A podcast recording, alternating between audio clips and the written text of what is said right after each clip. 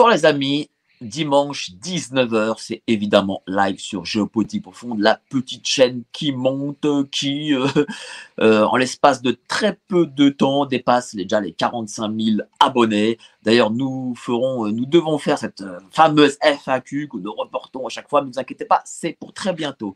ce soir, on va en parler de Frexit, de la place de la France au sein de l'Union européenne, on va parler de l'euro, euh, immigration, crise sanitaire, crise euh, énergétique, parce que tout ça, visiblement, euh, c'est lié aussi à l'Union européenne. Et j'ai la chance, et je suis très content de recevoir ce soir Charles-Henri de Gallois, président de Génération Frexit. Alors, on va parler avec lui de toutes ces questions. N'hésitez pas aussi à poser vous-même des questions, mais des questions pertinentes et intelligentes. Je les poserai évidemment au président de Génération Frexit.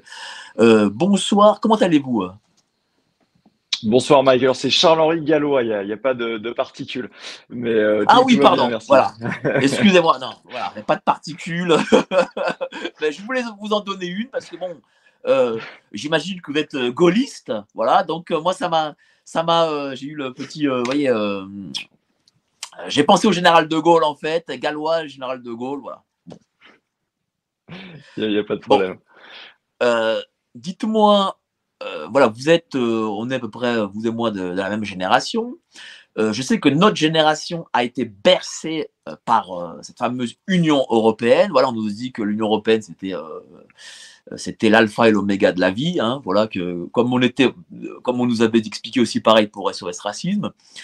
comment se fait-il euh, que justement euh, cette propagande médiatique n'ait pas fonctionné sur vous, voilà, et qu'en réalité, ben, vous êtes dit tiens, euh, l'Europe, c'est pas si bien que ça, enfin l'Union européenne, pas l'Europe.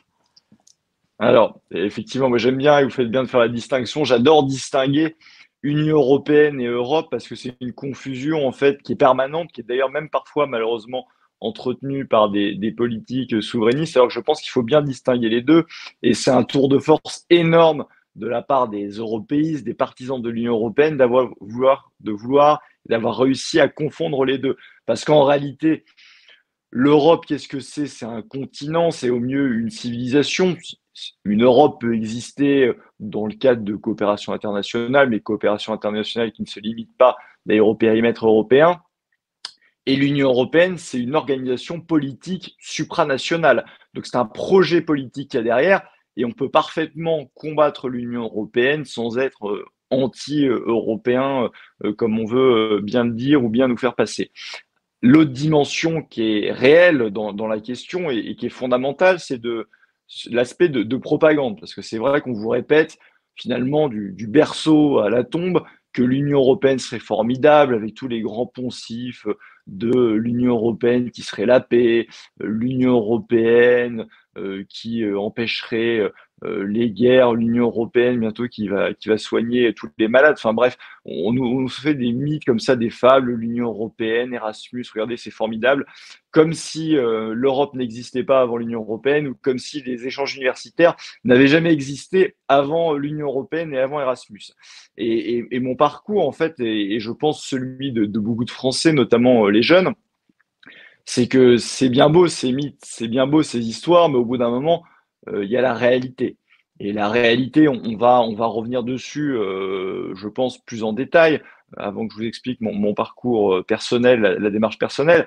La réalité, c'est qu'en fait, si vous prenez toutes les grandes crises à l'heure actuelle que vit la France, on pourrait parler euh, de la question énergétique qui est palpable à l'heure actuelle, la question économique, la question sociale, la question des services publics, la question migratoire.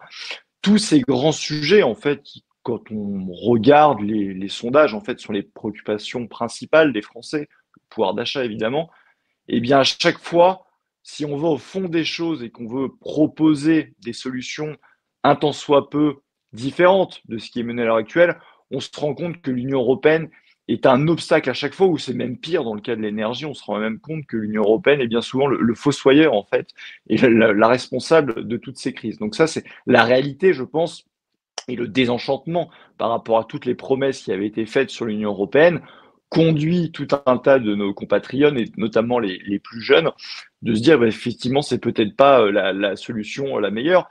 pour ce qui est de mon cas personnel, moi, c'est vraiment sur la dimension économique qui m'a amené à me dire qu'il fallait se, débarrasser de l'Union européenne parce que étudié beaucoup, notamment les, questions monétaires, et très rapidement, euh, de mon côté, en étudiant les questions monétaires, je me suis dit et je me rendais compte que quelque chose comme l'euro, une devise comme l'euro, était une absurdité économique qui ne pouvait pas marcher. Et de fil en aiguille, étant donné que je pensais que l'euro était une stupidité, je me suis aussi intéressé à la question de l'Union européenne, ce qu'il y avait derrière, notamment euh, quand on regarde les traités, notamment quand on regarde les conséquences concrètes de l'Union européenne sur la politique nationale. Et évidemment, euh, je me suis engagé en politique, c'était, ça date maintenant de, de 2012. Eh bien, tout ceci m'a amené à, à devenir euh, non seulement critique de l'Union européenne, mais encore plus que ça, de penser que le salut de la France, le salut de l'Europe passera par la destruction de l'Union européenne. Mais dites-moi, parce qu'il y y a deux courants euh, chez les souverainistes. Euh, il y a ceux qui vous expliquent qu'il faut sortir de l'Union européenne, et il y a ceux qui vous expliquent euh, qu'on peut changer l'Union européenne de l'intérieur. Et, souvent, on nous dit non, on ne peut pas changer l'Union européenne de l'intérieur. pourquoi vous, vous avez préféré plutôt parler de Frexit plutôt que de dire voilà, je peux changer le système de l'intérieur Alors, je vais vous dire pourquoi on ne peut pas changer le, système de l'intérieur, mais pourquoi euh, je pense avoir la solution pour réconcilier ce, grand camp euh, souverainiste. Euh, déjà, moi, je ne suis, je suis pas dupe vis-à-vis -vis de l'Union européenne, c'est-à-dire que quand on étudie sérieusement la question, euh, c'est quelque chose de très simple. L'Union européenne, ce qui régit son fonctionnement et ce qui régit les grandes lignes politiques qui structurent les politiques à la fois nationales et européennes, ce sont les traités de l'Union européenne. Et il y a un fait euh, tout simple, hein, c'est que pour modifier les traités, pour modifier ne serait-ce qu'une virgule des traités, il faut l'unanimité des 27 États membres. Mais autant vous dire que ça n'arrivera jamais parce que quand vous prenez tous les grands sujets, en fait, il y a des intérêts divergents à tous les niveaux, niveau, euh, en ce qui concerne l'Union européenne. Et c'est même, ça va même plus loin que ça, parce que les traités actuels de l'Union européenne ne sont pas le fruit d'un hasard, ce sont le fruit de négociations. Vous savez, les marathons bruxellois dont on entend parler, et ils ont été obtenus à la virgule près après des compromis énormes entre chaque euh, pays qui, encore une fois, sur la plupart des sujets, ne serait-ce que la France et l'Allemagne, sur quasiment tous les grands sujets, en réalité, on n'est pas d'accord et il y a des intérêts divergents. Donc, euh, non seulement vous ne pouvez pas, personne ne veut ni ne peut euh, renégocier les traités. Donc je, ne crois pas du tout à une réforme de l'intérieur de l'Union européenne. En revanche, c'est là où je pense que j'ai la solution pour rassembler le, camp souverainiste au sens large, c'est que je comprends notamment pour une élection, euh, une élection euh, présidentielle où la question de l'Union européenne n'est pas traitée sérieusement et c'est très difficile de le faire parce que dans l'exercice médiatique de l'élection présidentielle, on fait comme si l'Union européenne euh, n'existait pas, chacun y va de ses propositions, et finalement, la question de l'Union européenne, ça va être un petit chapitre, un volet au milieu de euh, éducation, euh, culture, économie, etc. Puis on vous dit rien n'est lié en fait, et vous avez le petit volet Union européenne. Donc je comprends qu'il soit très difficile de gagner une élection présidentielle sur la question du Frexit. Mais si vous voulez, moi je, je demande je demande pas du tout euh, aux souverainistes qui soit euh, parce qu'ils euh, le font par tactique électorale ou simplement qu'ils ont peur ou qu'ils ne veulent pas, je leur demande pas de soutenir le Frexit. Je, pense que la, solution à une élection présidentielle, et c'est ce que j'ai expliqué dans un texte où je disais que que ce soit Éric Zemmour, Marine Le Pen ou même d'ailleurs Jean-Luc Mélenchon, même tactiquement, en réalité, ils avaient tout intérêt à, à retenir la proposition qu'on fait à Génération Frexit, c'est-à-dire celle d'organiser un référendum sur notre appartenance à l'Union européenne. Pourquoi? Parce qu'on a bien compris en fait que ces partis-là, peut-être par conviction en ce qui concerne Jean-Luc Mélenchon, peut-être plus par tactique en ce qui concerne Marine Le Pen et Éric Zemmour, ne veulent pas être assimilés au Frexit parce qu'ils pensent que le Frexit fait peur, ils pensent que le, Frexit pourrait les, empêcher de, de, gagner. Sauf que qu'est-ce qu'ils proposaient à la place? Ils proposaient de mettre une supériorité du droit national sur le droit communautaire. Sauf que techniquement, au-delà du fait que ça ne soit pas applicable dans les faits, on pourrait y revenir en détail si vous voulez, mais là je parle vraiment euh, tactique. Tactiquement, c'est complètement stupide parce que c'est l'effet inverse de ce qu'ils veulent qui va se produire. Pourquoi? Parce que l'Union européenne, ce n'est rien de plus que du droit et des traités. Si vous décrétez du jour au lendemain, même si encore une fois, ce n'est pas applicable, que le droit national est supérieur au droit communautaire, c'est un Frexit de fait, c'est un Frexit juridique. L'Union européenne n'existe plus. C'est une même chose euh, le Mélenchon pour la désobéissance. C'est-à-dire que chacun fait ce qu'il veut et l'Union européenne n'existe plus. Et donc, évidemment que si jamais Marine Le Pen ou Éric Zemmour ou même Jean-Luc Mélenchon avaient été en position de gagner l'élection présidentielle, et là, en l'occurrence, ils sont pas mal pilonnés sur la guerre en Ukraine, mais ils auraient pilonné évidemment là-dessus en disant ce qu'ils proposent, c'est un Frexit, ce sont des Frexiteurs, ce sont des Frexiteurs. Tactiquement, il aurait été bien plus intelligent de dire écoutez, je vais aller renégocier au niveau de l'Union européenne, puisqu'on sait très bien que ça, n'arrivera jamais, ça ne marchera pas. Mais comme je suis un grand démocrate, dans la foulée de la négociation, je vais faire un référendum sur l'appartenance à l'Union européenne, ce qui leur donne en plus une porte de sortie, et surtout, c'est inattaquable. À moins de les taxer de démocrates, on a, on a connu pire comme, insulte, bon, on peut rien leur dire, alors que leur stratégie actuelle, qui est encore celles qu'ils ont leur programme, évidemment, ils se feront attaquer de frexiteurs. Donc, c'est une stratégie qui est stupide. Ils peuvent même aller plus loin, dans quelque part dans le vice politique, c'est-à-dire qu'ils peuvent dire et comme je vais euh, réussir ma renégociation, j'appellerai très certainement à, voter euh, pour le maintien, même si on sait très bien que ce ne sera pas le cas. C'est beaucoup plus intelligent stratégiquement, ça leur laisse en plus une porte de sortie, parce qu'on voit bien quand il n'y a pas ça dedans, on, a vu avec euh, Alexis Tsipras, on va le voir et on le voit déjà avec Mélanie. Euh, Giorgia Meloni, finalement, bah, ça sert à rien d'arriver au pouvoir pour, pour se coucher parce que vous n'avez pas de marge de manœuvre dans le cadre de l'Union européenne. Mais non seulement il n'arriverait pas au pouvoir avec cette tactique, parce qu'encore une fois, il se ferait pilonner là-dessus dans l'entre-deux tours. Donc moi, j'invite les souverainistes, le camp souverainiste au sens large, de se regrouper. Je leur demande pas de, de, prôner le Frexit. Je leur dis on peut se regrouper, on peut rassembler la grande famille souverainiste autour d'un référendum sur l'appartenance à, l'Union européenne, notamment, mais pas que, parce qu'il faut un programme sur, sur tout le reste et on pourra en parler. Justement, comment vous expliquez aujourd'hui que cette grande famille souverainiste euh, n'arrive pas à se rassembler euh, Est-ce que c'est que c'est des égaux essentiellement ou est-ce qu'il y a peut-être des différences aussi euh, de vision? Ben, Je veux dire, il y, a, sans doute une dimension égaux, mais euh, les différences de vision, je veux dire, enfin, il y en a forcément, sinon on serait tous dans le même parti. Euh, vous savez que j'ai fait alliance avec, euh, avec Nicolas Dupont-Aignan et Florian Philippot pour les élections législatives, donc les partis Génération Frexit, les Patriotes et Debout la France. Mais on n'était pas, on n'est pas d'accord sur tout dans le programme. Je veux dire, Nicolas Dupont-Aignan n'est pas pour le Frexit, mais on a, on, a réussi à se mettre d'accord pour un référendum sur l'appartenance à l'UE. Euh, sur la question économique et sociale, par exemple, Florian Philippot est pour la retraite à, 60 ans. Moi, j'y crois pas du tout. Je pense qu'il faut maintenir la retraite à, 62 ans. Évidemment, il faut pas faire la retraite à, à 65 ans comme veut le faire Emmanuel Macron. Donc, il y a des, évidemment des divergences ci et là. mais je veux dire, quand on, est d'accord, évidemment, mais c'est pour ça que quand, si, Florian quand on est d'accord sur l'essentiel. Bon, je pense pas que je pense pas que c'est des choses qui peuvent casser votre union. Bah, mais non, c'est pour ça. Et d'ailleurs, on, on, l'a pas fait là-dessus. Et je pense qu'il y a dans les grandes lignes sur la question euh, de la défense des services publics, sur la question euh, migratoire, sur la question même dans les grandes lignes économiques, protectionnisme économique, sur la question énergétique, de relance de la filière nucléaire qui a été saccagée par les Verts, par Macron, par le PS. Je pense que surtout, même sur la question de l'éducation nationale, dans les grandes lignes, je pense qu'il y aura des accords.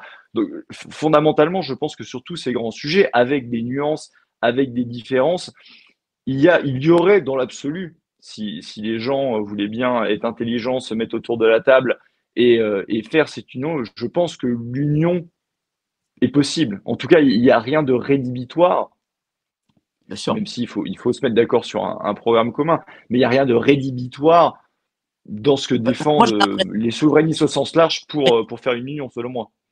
Moi, j'ai l'impression que les souverainistes, euh, ce sont les enfants en fait du général de Gaulle, que ce sont les héritiers du, c'est peut-être les seuls et uniques héritiers du général de Gaulle.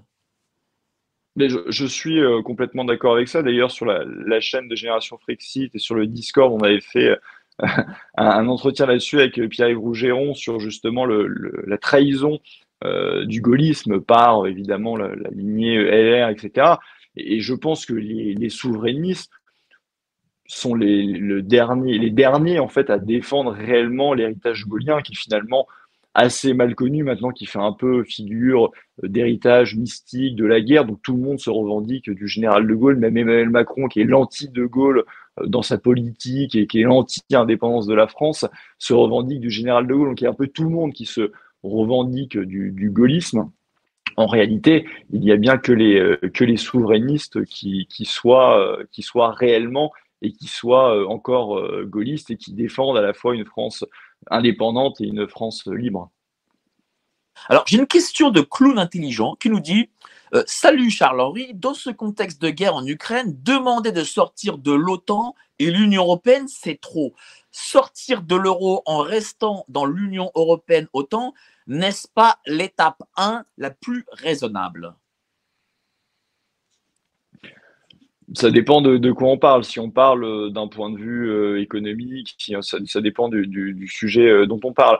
Je, pense que la, sortie de l'OTAN, de toute façon, peut se faire en, deux temps. Effectivement, il peut y avoir dans un premier temps une sortie du commandement militaire intégré, et surtout qu'il y, a des problématiques logistiques au niveau de l'armée française. avec l'armée française est à l'os au niveau du, du, budget et de l'équipement et qu'il y, a besoin d'une remise à niveau de l'armée française avant la sortie intégrale de l'OTAN. Donc je ne suis pas contre une sortie de, de l'OTAN en, deux temps.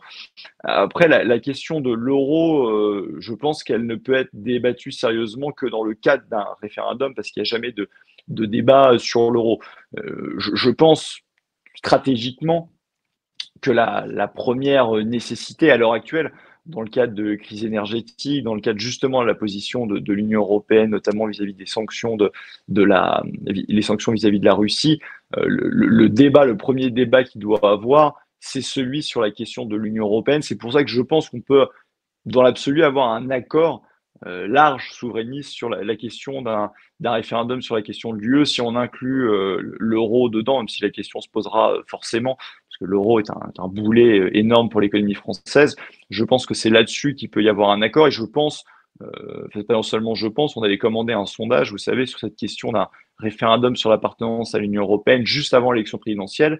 Et on, on, même nous, on a été surpris par l'ampleur du, résultat. On pensait que c'était majoritaire dans l'opinion française, parce que les Français sont quand même démocrates. Mais il y avait quand même 63% des Français qui étaient favorables à un référendum sur l'appartenance à l'UE. Donc bien plus de voix que n'ont jamais obtenu euh, ni euh, Jean-Luc Mélenchon, ni Éric Zemmour, ni Marine Le Pen. Et ce qui est intéressant, c'est quand vous regardez la sociologie, Homme-femme, c'était pareil, c'était du 62-63. Euh, à part l'Île-de-France qui était un petit peu en dessous, quasiment toutes les régions étaient largement, largement favorables. Et même au sein des différents partis, ça nous a étonné. Alors, il y avait un peu plus qui était favorable euh, chez l'électorat de, Jean-Luc Mélenchon, d'Éric Zemmour ou de Marine Le Pen, mais, euh, mais même dans des électorats on pourrait, dont on ne pourrait pas soupçonner, même chez les électeurs d'Emmanuel Macron, les gens n'étaient pas défavorables à un référendum, même chez les Verts, le PS, les Républicains. Donc, c'était assez unanime, en fait, quand on explique aux gens une chose très simple, hein, de dire, écoutez, euh, la dernière fois que les Français ont validé euh, l'Union européenne, si j'ose dire, c'était lors du traité de Maastricht, une victoire de, courte tête, 51-49. Depuis lors, les conditions d'appartenance ont largement changé. Euh, ça, on, le sait. Je ne vais pas refaire toute la liste des compétences qui ont été transférées euh, de l'Union de, la France à, l'Union européenne. Bah, dans ces conditions, est-ce que vous pensez qu'on devrait avoir un, référendum sur l'appartenance à l'UE Les gens répondent oui à 63%. Je, mets de côté en plus le, le dernier référendum qui a eu lieu entre temps, qui a été violé, vous en rappelez tous, 2005 et l'énorme scandale démocratique euh, que ça avait euh, donné. je pense que d'ailleurs ce référendum de 2005 est vraiment l'origine de la fracture démocratique et de l'abstention qui ne cesse de monter euh, élection après élection. Ils se disent à quoi ça sert de voter? De toute façon, ils le voient, ils ont toujours la même politique parce que bah, ça c'est lié à notre appartenance à l'Union européenne. Et en plus, regardez, avec 2005, notre, vote ne, sert à, ne sert à rien. donc, je pense qu'à la fois pour avoir une réconciliation démocratique, pour avoir un, union, une union des, souverainistes et même pour être concret dans les propositions qu'on fait, euh, je, pense que ce référendum-là est la priorité numéro un et quelque part euh, l'antidote pour euh, réunir les, souverainistes. Mais regardez, bon, imaginons que nous, nous, nous arrivions à avoir le Frexit, voilà, c'est-à-dire que voilà, la France ne fait plus partie de l'Union européenne. pourtant, il est pas possible aussi que nous ayons euh, un exécutif d'européistes derrière ça. Euh, voilà. Oui. C'est pas. Voilà. Euh, ça, en fait, ça me garantit C'est-à-dire que si vous me dites si vous me dites qu'on peut avoir une mauvaise politique faite au niveau national, je vous dis oui.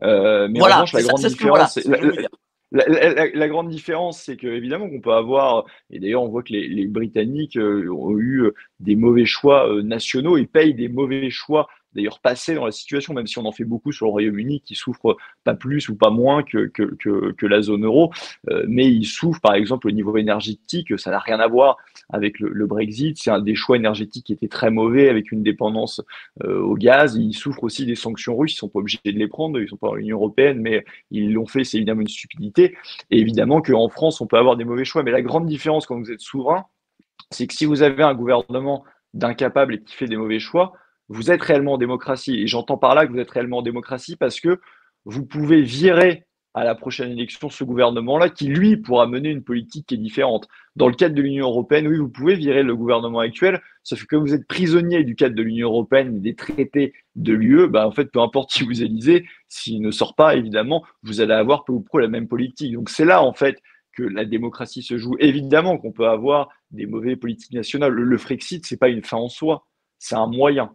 Une condition qui est nécessaire, mais qui n'est pas suffisante.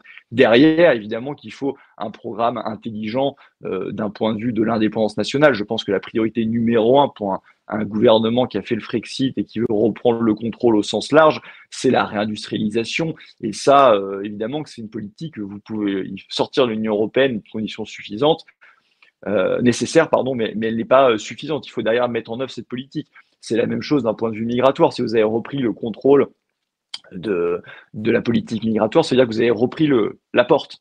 Ben après, vous décidez la porte de l'ouvrir ou de la fermer. Dans le cadre de l'Union européenne, vous n'avez plus de porte et ceux qui décident pour vous.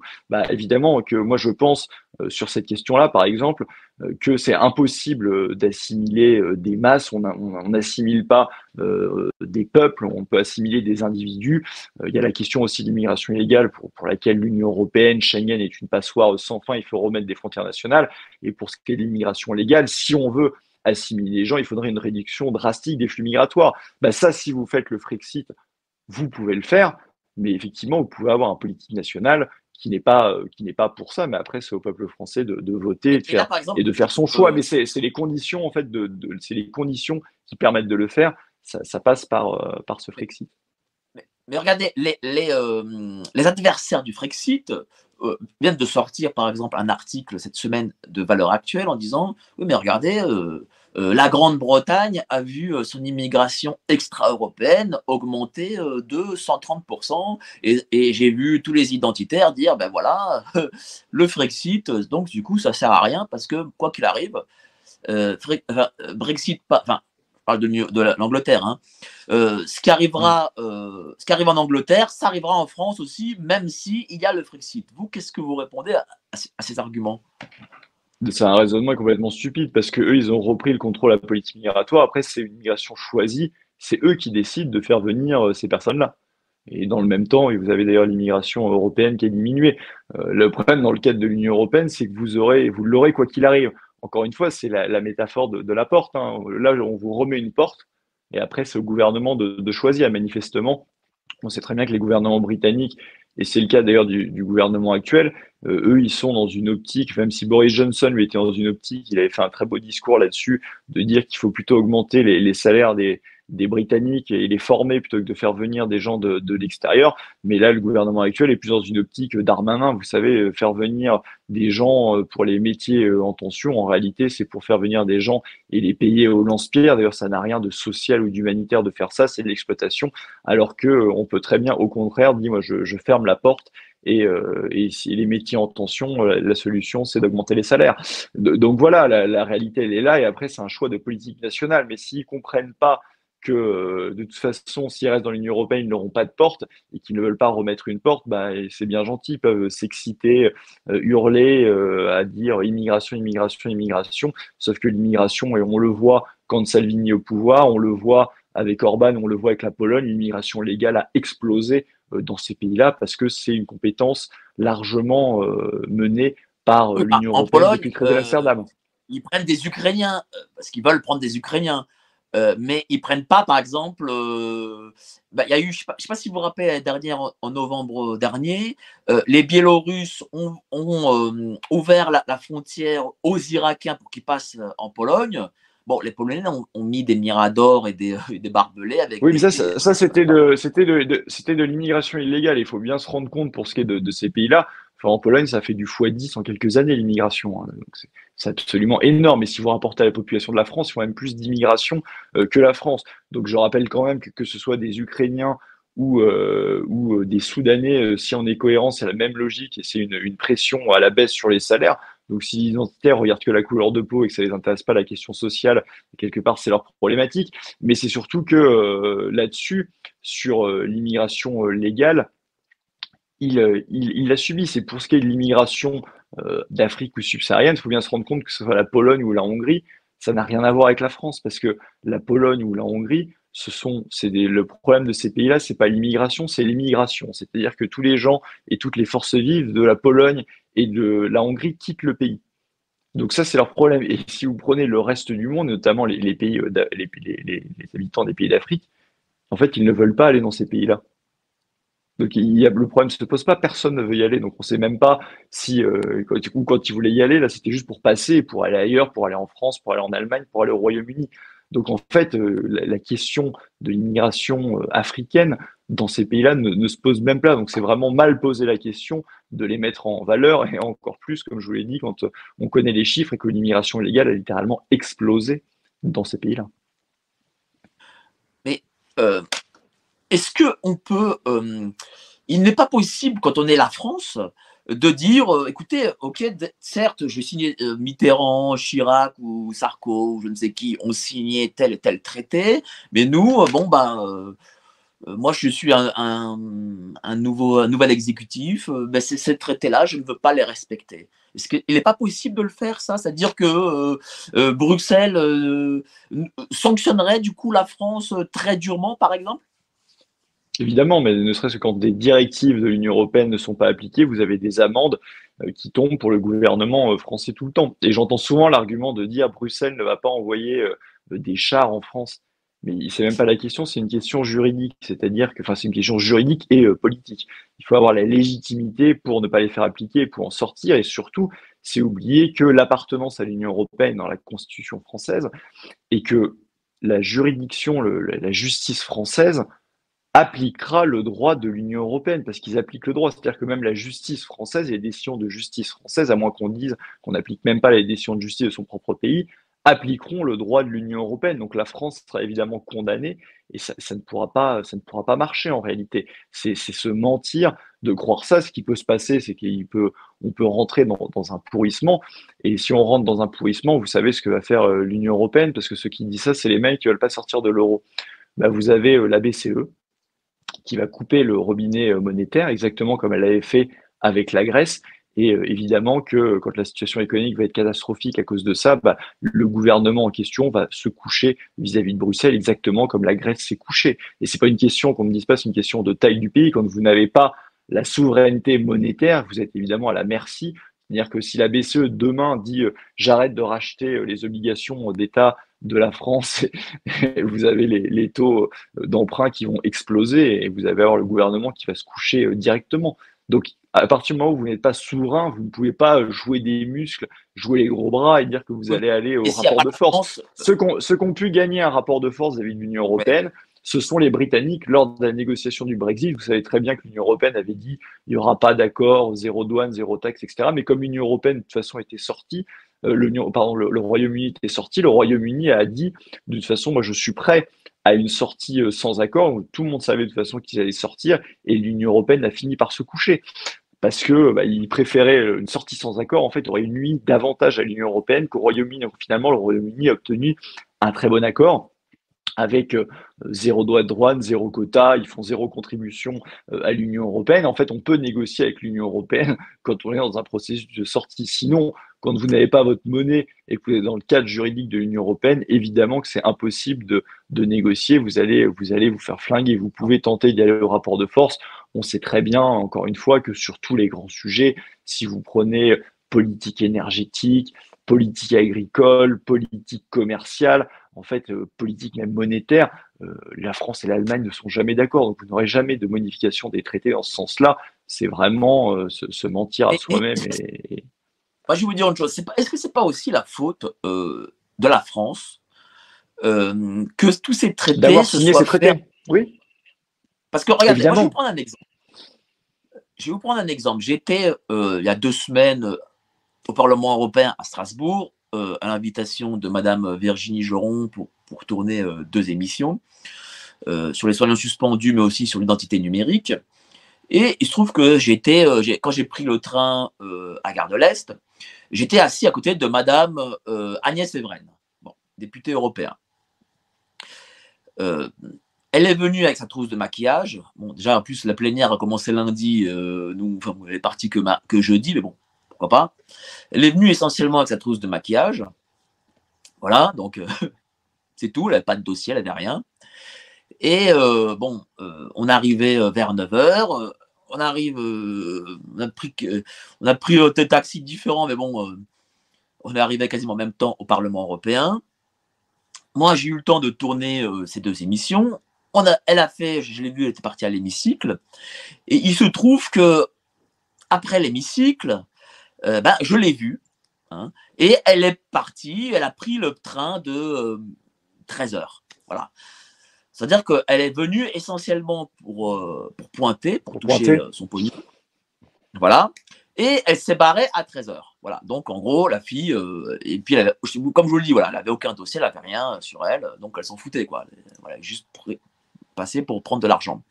Qu'est-ce que ça veut dire? Ça veut dire qu'en gros, vous avez des seconds couteaux, ou même des troisièmes couteaux de la politique française qu'on fait élire à Strasbourg, ou à, Bruxelles, et qui en réalité ne sont jamais là, qui font la politique de la chaise vide et qui du coup euh, ne, euh, eh bien, ils ne, ils ne défendent pas les intérêts français, alors que les étrangers, pour le coup, bah, je sais pas, peut-être les députés des pays de l'Est, ou même les commissaires européens des pays de l'Est, ou espagnols, ou italiens, bah, je les sens quand même plus,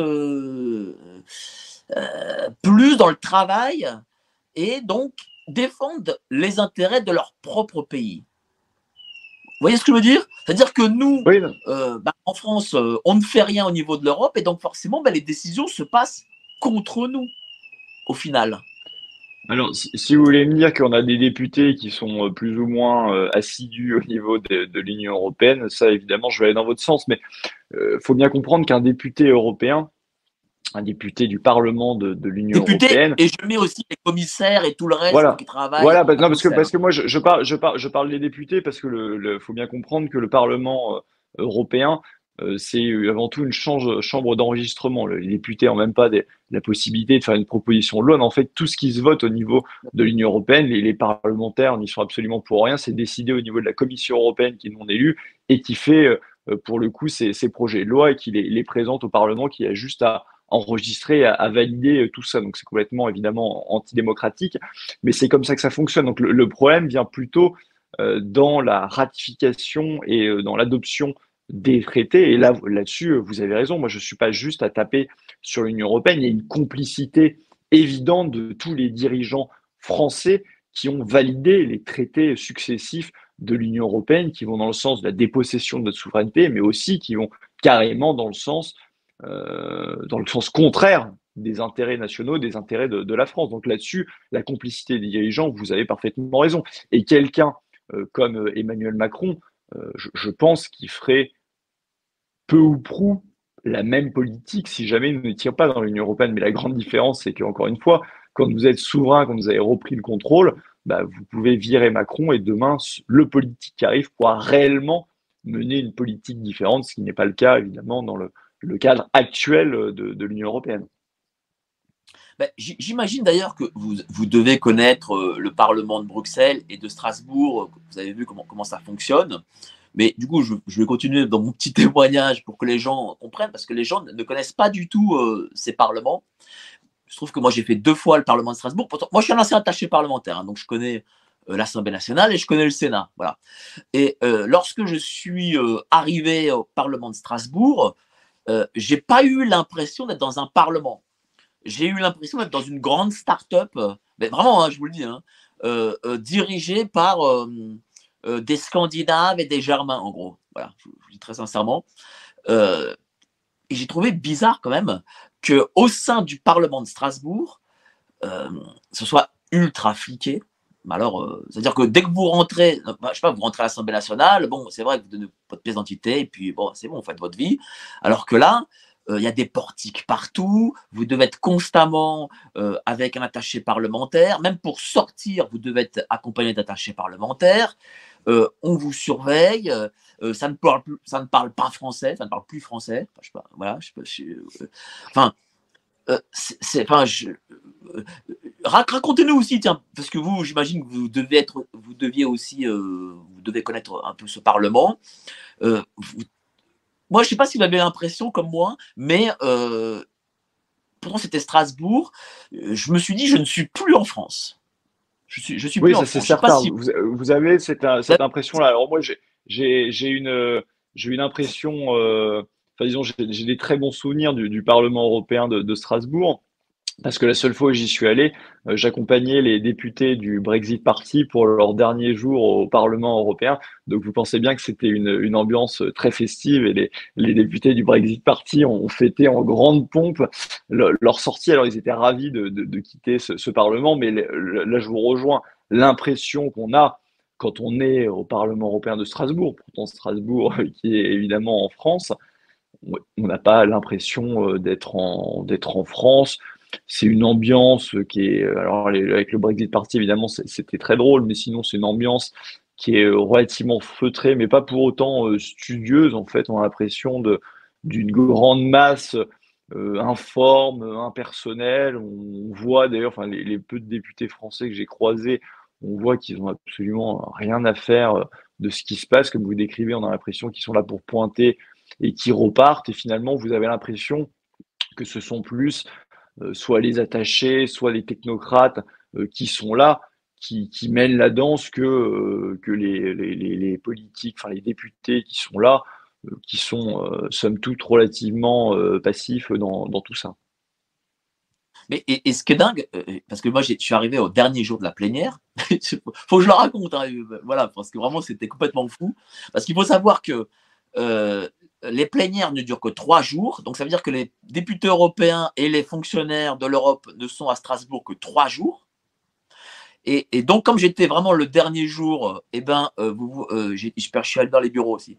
Et donc, vous voyez euh, les cartons, vous voyez tous les cartons, parce qu'ils déménagent ensuite vers Bruxelles, où ils restent deux semaines.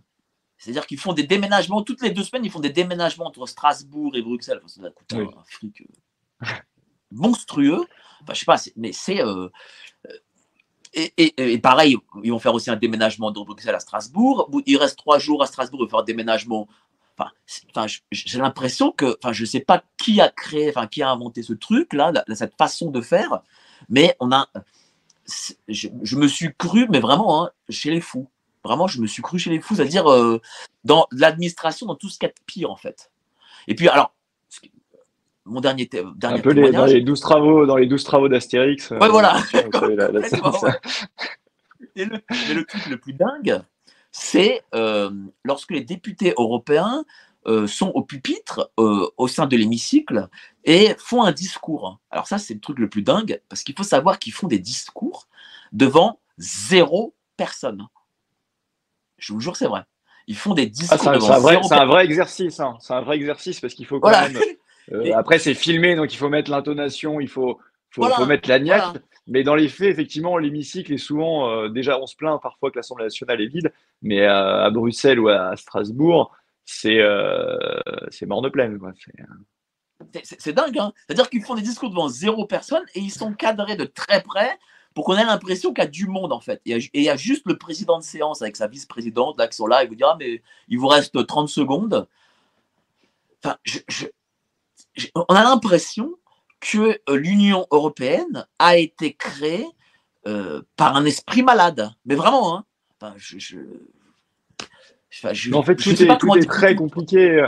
C'est tout est très compliqué, même le fonctionnement, parce que euh, évidemment que la France voulait garder Strasbourg, c'est pour qu'il y ait Strasbourg, le reste, et finalement tous les technocrates de l'Union européenne préfèrent Bruxelles, parce que comme ça, ils sont à proximité de la Commission européenne, de toutes les autres institutions, et qui préfèrent Bruxelles. Donc, il y a ce truc qui monte là. Mais en fait, c'est la même chose surtout, parce qu'encore une fois, l'Union européenne, c'est un projet qui est complètement périmé, daté, inefficace au XXIe siècle, c'est de se dire, sur absolument tous les sujets, même ceux où on a des intérêts divergents, on va avoir une ligne commune. Et quand vous arrivez là-dessus, vous arrivez sur un compromis en fait qui ne convient à personne et vous arrivez sur des accords qui sont complètement absurdes. Alors que quelle est la, solution de bon sens, la solution euh, qui marche au XXIe siècle, c'est plutôt l'inverse, c'est de dire évidemment qu'on ne va pas être isolé, on ne va pas être seul au monde, la France ne l'a jamais été, mais c'est de dire on fait de la coopération internationale avec tel ou tel pays, qui soit dans l'UE ou non, ça peut être à 1, ça peut être à 2, ça peut être à 3, ça peut être à 4, mais pas tout à 27, de dire bah, là où on est d'accord, on peut mettre des, forces en, commun, ça s'appelle la coopération internationale. Et c'est toute la différence entre la coopération internationale, qui est quelque chose qui, marche bien. Les exemples sont, par exemple, Airbus, Ariane, l'Union européenne, la Commission européenne n'a jamais rien fait pour ça. C'était des, coopérations internationales interétatiques.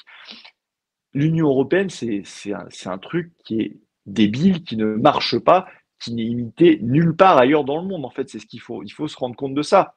On essaye de vous dire que ce serait l'avenir, que ce serait euh, la modernité, mais c'est pas la modernité. Personne n'imite ça. C'est un modèle qui est complètement daté, qui est inefficace et qui ne marche pas. Toutes les statistiques, tous les faits euh, le montrent. Les pays membres de l'Union européenne ne cessent de rétrograder au niveau de tous les classements.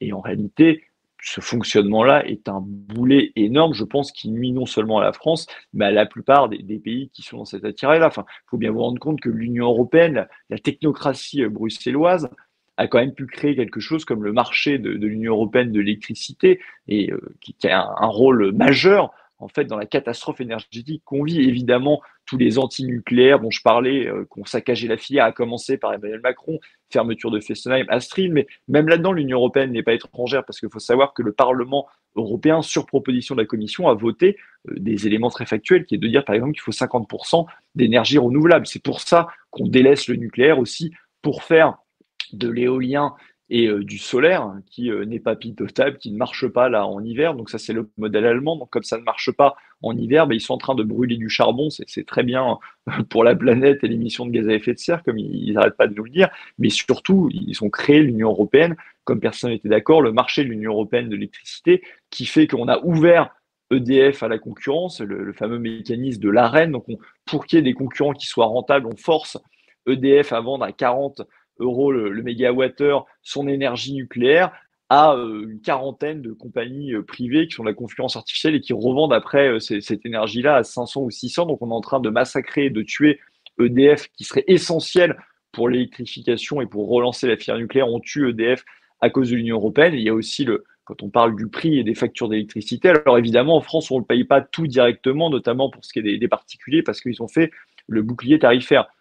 Euh, sauf que ça coûte quand même 45 milliards cette affaire. Et en fait, on a un prix de l'électricité qui a explosé dans des proportions délirantes, le, prix euh, du marché international, parce que au niveau de l'Union européenne, ils ont trouvé ça intelligent d'indexer le prix de l'électricité sur celui du gaz. Et pourquoi ils ont fait ça? C'est parce que les Allemands avaient peur que la France soit plus compétitif avec une énergie, une électricité bon marché grâce à nos centrales nucléaires.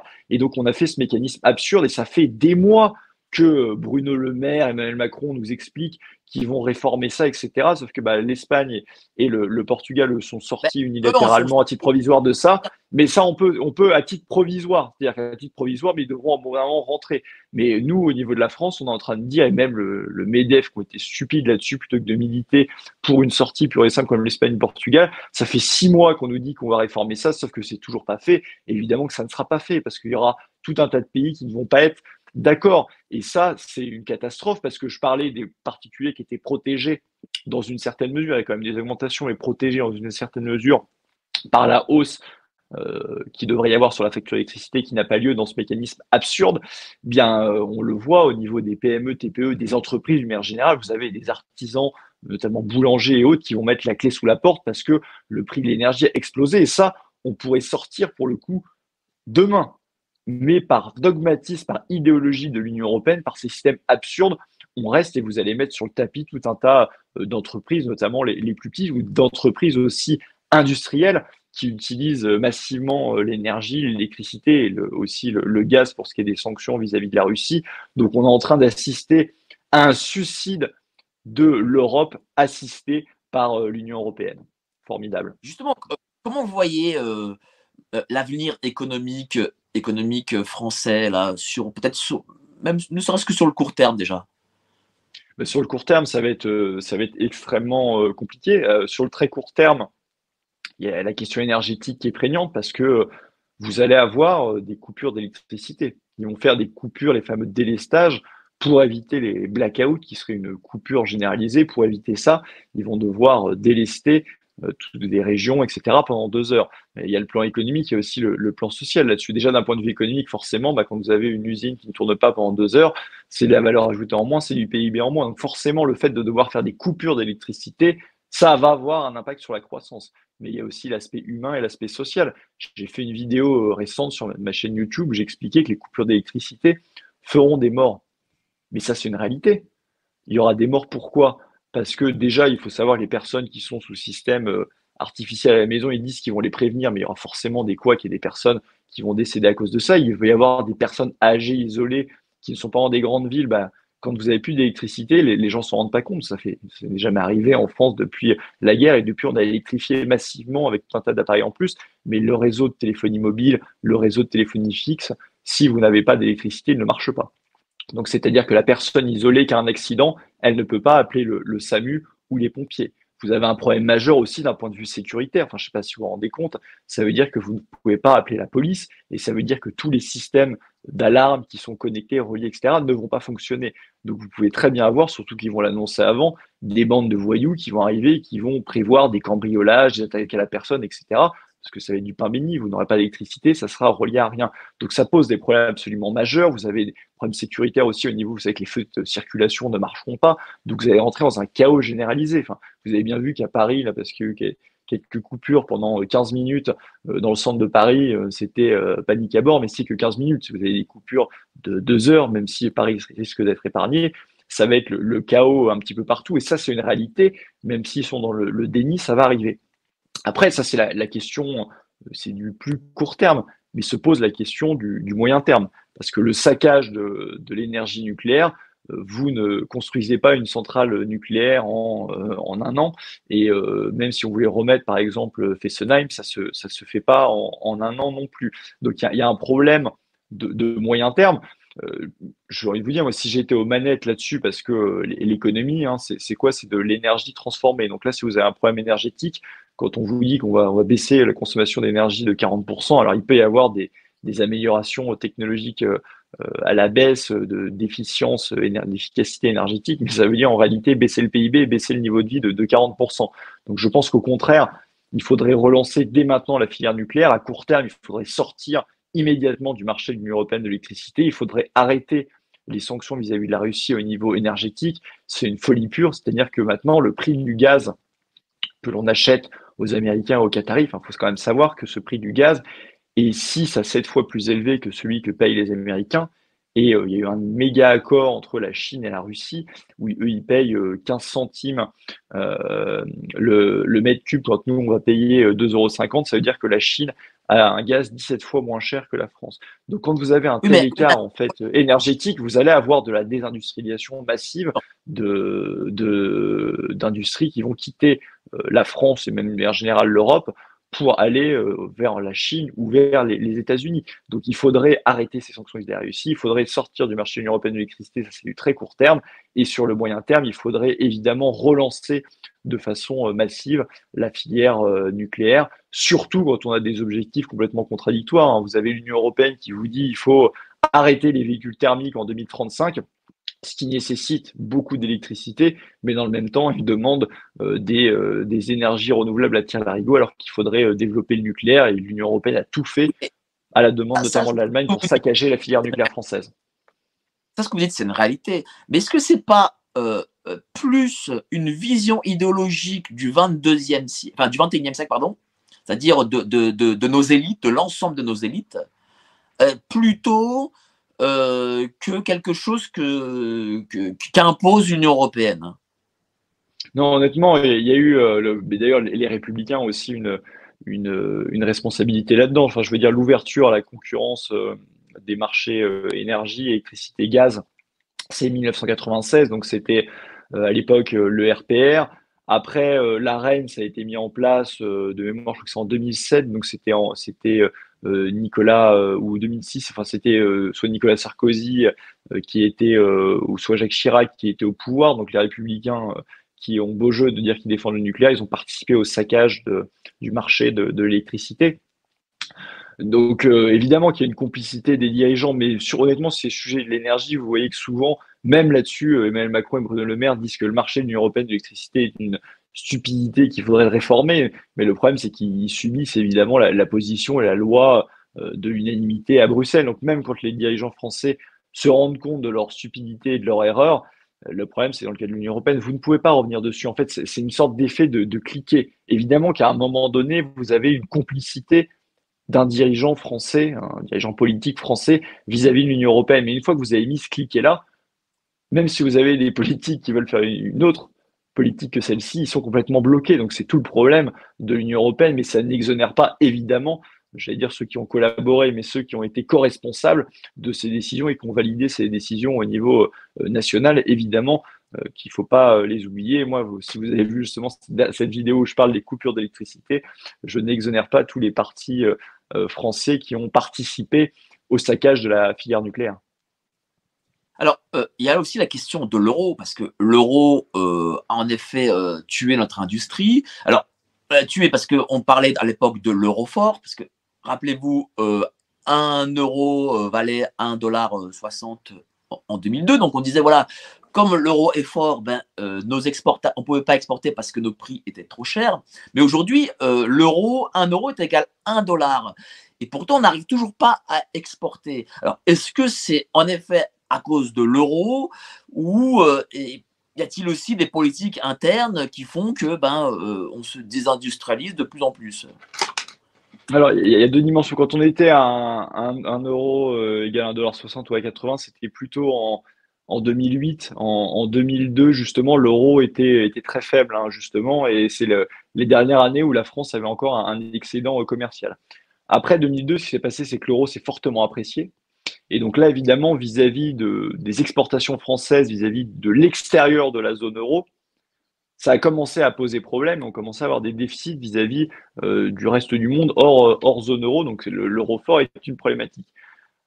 Après ça, la, balance commerciale, avant cette crise énergétique, a continué à se dégrader pour la simple et bonne raison qu'il n'y a pas que le problème du taux de change externe de l'euro, il y a le problème du taux de change interne de l'euro. Parce que l'euro, qu'est-ce que c'est? Vous avez le, taux de l'euro par rapport au dollar, mais vous avez aussi le taux de change de 1 pour 1 qui est fixé entre tous les euros des différents pays.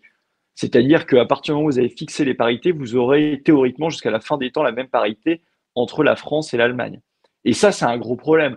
Parce que ça veut dire quoi? Ça veut dire que les compétitivités, pour que ça marche, il faudrait que les compétitivités et les taux d'inflation de tous ces pays-là soient exactement les mêmes. Or, la réalité économique n'est pas celle-là. L'Allemagne est traditionnellement moins inflationniste, même si ce n'est pas le cas à l'heure actuelle à cause de la crise énergétique, mais traditionnellement moins inflationniste que la France, que l'Espagne, que l'Italie, a une compétitivité qui structurellement est meilleure que ces pays-là. Quand chacun a sa monnaie, qu'est-ce qui se passe? Vous avez une année l'Allemagne qui va avoir un excédent commercial vis-à-vis de la France, vis-à-vis de l'Italie. Eh bien, le Dutch mark va s'apprécier vis-à-vis euh, du franc français ou de la italienne. Et donc, ça veut dire quoi? Ça veut dire que mécaniquement, les produits allemands vont devenir plus chers à, exporter vers la France ou vers l'Italie, et à contrario, les produits français vont devenir plus compétitifs euh, vis-à-vis de, l'Allemagne. Et vous avez comme ça, mécaniquement, du fait de la monnaie, un rééquilibrage des balances commerciales. Mais là, c'est plus du tout le cas puisque vous avez fixé jusqu'à la fin des temps. Donc, ça veut dire que l'Allemagne accumule des excédents commerciaux vis-à-vis de, de, ces pays-là, et c'est même l'inverse, puisque au fur et à mesure, elle euthanasie en fait l'industrie des pays du sud de l'Europe. Donc ça, c'est la réalité du fonctionnement de l'euro qui a été complètement mortifère. Et maintenant, ce qui se passe, euh, si on parle vraiment de aujourd'hui en 2022, pourquoi la baisse de l'euro n'a pas d'effet positif sur la balance commerciale euh, française? C'est même plutôt l'inverse. Ben, c'est tout simplement la problématique du, du coût de l'énergie, ce dont je parlais tout à l'heure. C'est-à-dire que quand vous avez une énergie qui est 6 ou 7, plus, ou 7 fois plus chère que ce qu'elle est aux États-Unis et 15 fois plus chère que ce qu'elle est en Chine, bah, vous pouvez baisser autant que vous voulez la monnaie, vous ne serez pas compétitif. Parce que les deux grands facteurs au niveau de, l'industrie ou même de l'agriculture, c'est évidemment c'est lié au coût de production. Dans le coût de production, vous avez quoi? Vous avez, oui, certes, le salaire des gens, mais vous avez, c'est très énergivore en fait l'industrie. Donc, vous avez une énergie qui est trop chère, bah, vous n'êtes plus compétitif. Vous pouvez baisser la monnaie tant que vous voulez, vous ne serez pas compétitif et c'est encore plus problématique si vous voulez, quand vous importez euh, de l'énergie, parce qu'à l'heure actuelle, la France importe même euh, de l'électricité et on importe aussi euh, avec des mécanismes complètement stupides, on réimporte en fait du, gaz russe sans le dire, qui est du gaz russe qui a transité par l'Inde ou du pétrole qui a transité par l'Inde ou par la Chine et qui est vendu 30% plus cher, alors que le, gaz russe et le pétrole russe, il y avait des accords pour qu'ils les vendent en euros, donc on se prend quelque part de l'inflation importée à cause de ça, et ce qui rend en fait effectivement euh, l'industrie française euh, et européenne, de manière générale, qui n'est plus compétitive. Hein, un, pays comme l'Allemagne, c'était l'excédent de l'Allemagne, c'était l'excédent de la zone euro. C'était en gros 200 milliards d'euros. Bah, L'Allemagne, pour la première fois en déficit commercial, c'est essentiellement du fait de ces problématiques euh, énergétiques. C'est pour ça que j'insistais beaucoup sur l'énergie, qui sont une catastrophe énorme. Et quand je parlais de, de suicide de, de, de l'Europe assistée par l'Union européenne, on est, on est vraiment, vraiment là-dedans. Mais là, on voit euh, qu'on a un déficit français, en tout cas d'exportation, à au moins 15 euh, milliards par mois. Par mois. Euh, mm. Ça on, va, on, va arriver, on va arriver à 160 milliards 2022, qui est un record. Qui, c'est quasiment avant, le, précédent était peut-être de 80 milliards, c'est le double. Et il faut bien, faut bien que les gens comprennent que c'est pas neutre un déficit de la balance commerciale, ça veut dire que c'est un pays qui s'appauvrit. C'est-à-dire qu'à terme, alors évidemment, vous n'avez pas que ça dedans, il y a la balance des services, balance des paiements, mais si vous prenez que la balance commerciale, mettons qu'on simplifie, on disait qu'il n'y avait que ça, ça veut dire que la France doit s'endetter de 150 milliards pour acheter, euh, vis-à-vis 160 milliards pour acheter vis-à-vis de l'étranger. Donc c'est évidemment un appauvrissement de la France année après année, et c'est une vraie problématique. Quand, je vous disais qu'une des priorités numéro un, euh, ça devait être, quand on avait repris le contrôle, la réindustrialisation, bah, ça passe par une politique énergique énergétique intelligente. Ça passe ensuite évidemment par là aussi un protectionnisme ciblé pour pouvoir réindustrialiser euh, les industries clés et ça sera euh, tout bénéf d'un point de vue euh, de l'emploi parce que faut pas croire le gouvernement quand il vous dit qu'on serait proche du plein emploi. Donc, quand vous prenez tous les inscrits à la DARES, donc c'était euh, ex-Pôle emploi. Euh, on est à 5,4 millions de, chômeurs hein, quand on prend les, principales catégories. Euh, et, alors que quand vous avez un emploi industriel qui est créé, vous avez 3 à 4 emplois de services qui sont liés. Donc c'est évidemment clé la réindustrialisation de la France si on veut à la fois le, le, plein emploi et si on veut arrêter le déclassement sans fin de la France auquel nous assistons malheureusement en ce moment. Vous avez parlé de protectionnisme. Est-ce que c'est une réalité, euh, le fait que l'Union européenne interdise ce, protectionnisme? Oui, c'est dans les traités. En fait, l'Union européenne a pour objectif d'abaisser les, barrières douanières, non seulement entre les pays membres, mais entre les pays membres et les États tiers. De la même manière que l'Union européenne interdit toute restriction au mouvement de capitaux, ce qui veut dire que n'importe quelle entreprise, château viticole et autres euh, peut être achetée euh, par euh, des pays qui, qui sont de l'extérieur parce que c'est entre les pays membres, entre les pays membres et les pays tiers. Donc cette idée absurde et mensongère qu'on nous a vendue de l'Union européenne qui nous protégerait, c'est complètement faux. Quand vous lisez les, traités, il n'y a pas du tout une volonté de faire une Europe puissance, il y a une idée de d'ouvrir au maximum euh, l'Union européenne vis-à-vis du reste du monde. D'ailleurs, j'en veux pour preuve que l'Union européenne est la zone du monde qui signe le plus d'accords de libre-échange dans le monde entier et l'Union européenne est la zone du monde euh, dans laquelle le, taux de droit de douane moyen extérieur est le, plus faible, on est de l'ordre de 2,4%, donc c'est absolument rien. En réalité, que vous soyez ou non, euh, on n'est plus du tout à l'époque en fait du marché commun des années 60, les gens fantasment là-dessus, là pas du tout, on est dans, euh, une, passoire à tous les niveaux, au niveau économique, au niveau migratoire, en fait l'Union européenne, vous rentrez comme, comme vous voulez, comme dans du beurre. Mais justement, qu'est-ce que c'est fait la bascule entre ce marché commun Rappelez-vous euh, le, charbon et l'acier euh, de l'époque du général de Gaulle et cette vision d'Europe des nations euh, gaullistes. qu'est-ce que c'est fait cette bascule vers ce qu'on vit actuellement? Alors, il ne faut pas être non plus là-dessus complètement idéaliste parce qu'il faut savoir que le, traité de Rome et la CECA, c'est 54 et 57, Général de Gaulle arrive au pouvoir en 58. Donc ça, ça s'est fait sans lui. Ce qui est vrai, c'est qu'il y avait déjà quelques éléments supranationaux dans les traités, mais De Gaulle arrivant au pouvoir, à l'époque on était euh, l'Europe des six, la France avait un poids colossal. Il y avait encore les, colonies. Hein, quand, quand De Gaulle arrive au pouvoir, ça, peut paraître très loin, mais, c'était ça.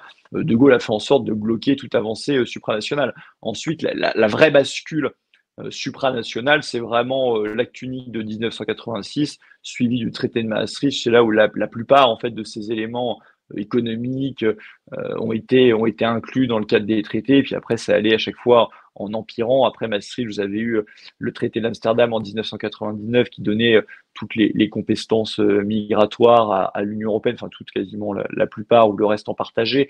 Vous avez eu ensuite en, en 2001 le, traité de, Nice. Hein, rappelez-vous qu'on donnait lieu à l'élargissement en fait de l'Union européenne aux pays de l'Est, et élargissement successif de, euh, de, de, 2004 et de 2007, les gens disent souvent bon, on n'aurait pas dû euh, faire venir les, autres pays, etc. Oui, parce qu'il y a la concurrence déloyale. Bah, fallait s'en rendre compte et c'est une décision politique. Hein, c'est le traité de Nice, c'est pas tombé de, nulle part. Donc ça, évidemment que ça a aussi euh, joué là-dedans. Vous avez eu aussi le TSCG en 2012 qui a donné encore, encore plus verrouillé les, politiques économiques et sociales et même budgétaires. On vous disait souvent, regardez Maastricht, certes vous avez perdu euh, votre monnaie, vous avez perdu euh, vos frontières, mais euh, vous avez encore la maîtrise de votre budget de politique économique et sociale. Mais dans le, avec le TSCG, en fait, et c'était déjà le cas finalement avec l'euro, toutes les grandes directives de politique économique et sociale, et dont d'ailleurs la réforme de l'assurance chômage et la réforme des retraites à venir, est décidée, exigée par l'Union européenne. C'est d'ailleurs une condition d'obtention des fonds du, plan de relance de l'Union européenne, c'est de faire la réforme des retraites que veut faire Emmanuel Macron. Et puis après, l'Union européenne nous coûte aussi de, plus en plus cher. Hein. À l'époque, euh, même de 92, avant l'entrée des pays de l'Est, la France, euh, c'était quasiment à zéro, on donnait un milliard une année. Euh, maintenant, avec l'élargissement à l'Est, plus le Brexit et donc le départ d'un contributeur net, bon an, mal an, euh, la contribution au budget de l'Union européenne euh, pour la France, hors euh, tout ce qu'on file à l'Ukraine, etc., qui est, hors budget, ou à la Turquie pour qui intègre les migrants, c'est 13 milliards d'euros en net par an. Donc c'est un pognon de dingue, comme dirait Emmanuel Macron lui-même. donc c'est absolument énorme. Donc tous ces éléments-là sont, sont, nouveaux. Encore une fois, c'est pour ça qu'il faut faire un référendum. Mais on voit qu'il y a eu une bascule, évidemment, il y a une, une complicité là-dedans de nos dirigeants parce que euh, quand, il y a eu le, les renégociations euh, post-Brexit, hein, euh, Emmanuel Macron, ils avaient dit on arrêtera les rabais, etc. parce qu'il y avait, rappelez-vous, il y avait le rabais britannique qui exigeait un retour pour payer moins cher au niveau des fonds de l'Union européenne, sauf que les rabais ont augmenté pour les Pays-Bas, pour l'Allemagne, etc. Et la France là-dedans, et comme à chaque fois, en bonne, bonne européiste et d'un de la farce qui va être le meilleur européen, la France raque pour les autres pour qu'il y ait un accord, donc c'est formidable c'est que euh, nous, Français, on fait toujours les cons là-dessus. C'est-à-dire que euh, j'ai l'impression que les autres pays européens euh, essayent malgré tout de, de, se protéger un minimum. Et la France, elle, bah c'est freestyle, quoi. Mais c'est certain, il y a une complicité évidente et, quelque part même criminelle, j'allais dire. Mais le problème, c'est encore une fois, quand les décisions sont prises, vous ne pouvez plus revenir dessus. Donc c'est pas, le, pas le, voilà. Vous avez raison. Bah, par exemple, euh, venons au travail détaché.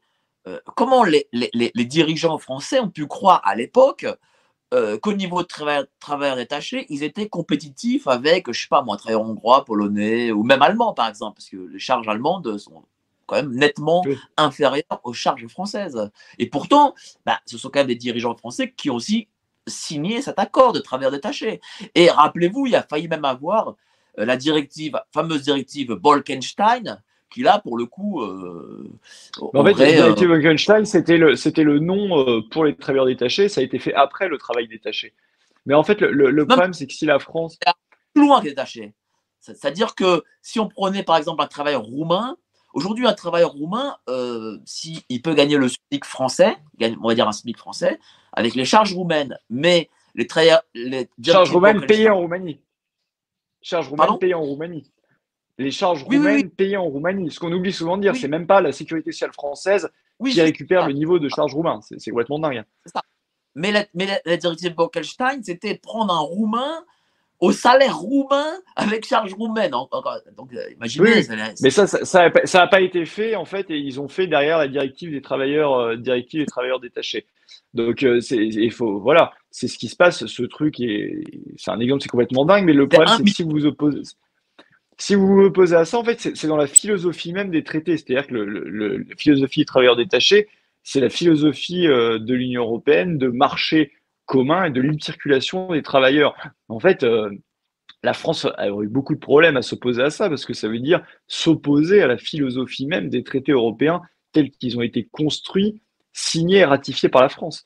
C'est pour ça que je dis que le, venin de l'Union européenne dans ces traités, et c'est bien pour ça, euh, l'Union européenne, ce n'est que des traités, ce n'est que du droit, et qu'il faut évidemment se débarrasser de, l'Union européenne pour, pour sauver la France, et, même, on peut dire, si vous êtes altruiste, pour, pour sauver l'Europe.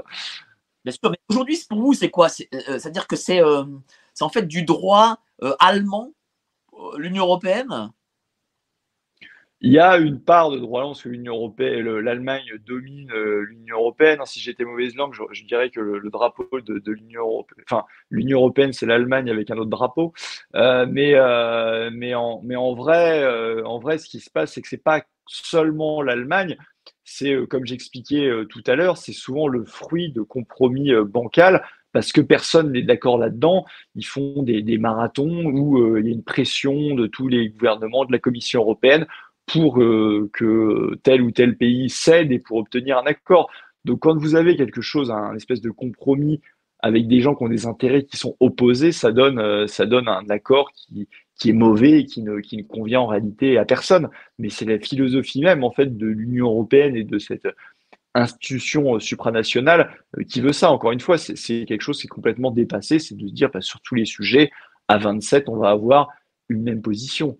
Ça, ça ne marche nulle part ailleurs. Et aucun pays, tous les pays qui marchent dans la mondialisation, vous pouvez prendre la Suisse, Singapour, la Corée du Sud, ne font pas ça. Mais est-ce que malgré tout, tout l'inverse. les gens se sont enrichis grâce à l'Union européenne ou eux-mêmes aussi euh, commencent à cause de l'Union européenne, connaître un déclin?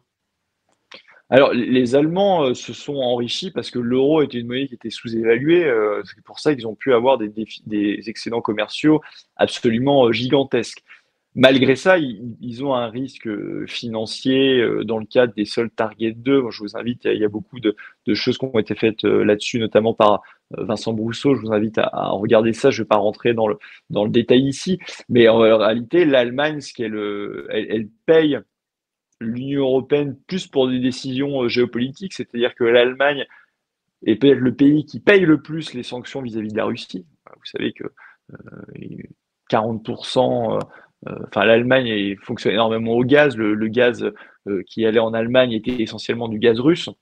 Donc toute la question géopolitique de sanctions vis-à-vis de la Russie, les sabotages de, Nord Stream, etc., vont peser sur l'Allemagne, mais l'Allemagne aussi va mal par ses propres choix euh, complètement euh, stupides et irrationnels de sortie du nucléaire.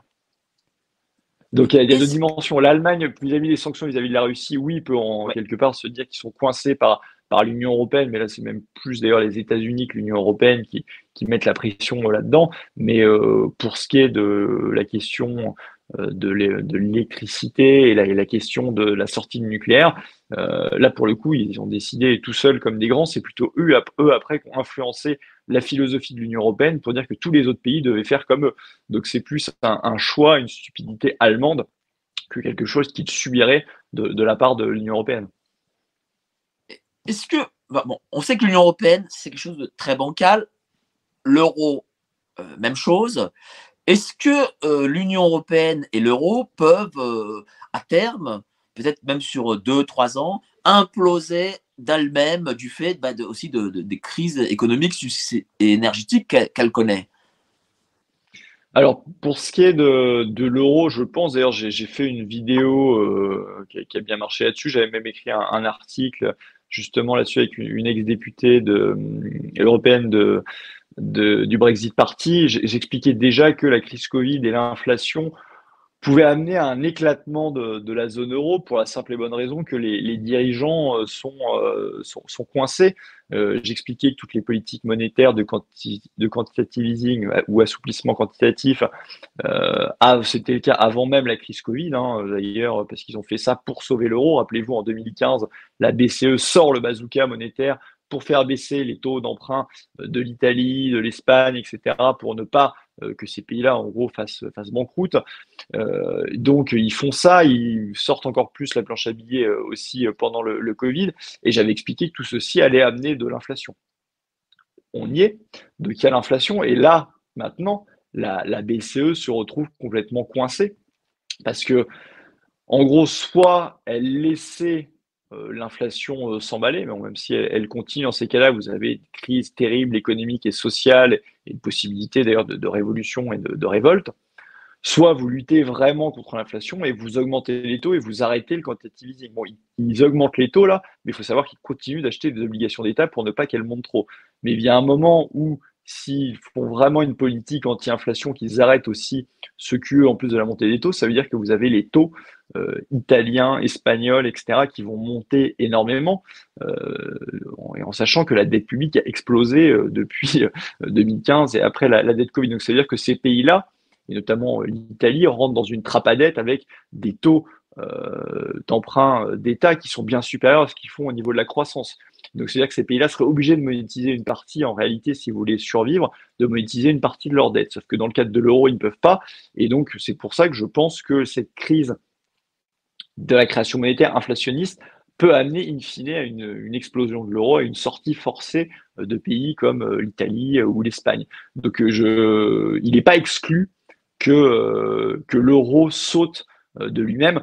Pour ce qui est de l'Union européenne, je pense que c'est plus politique, c'est plus compliqué.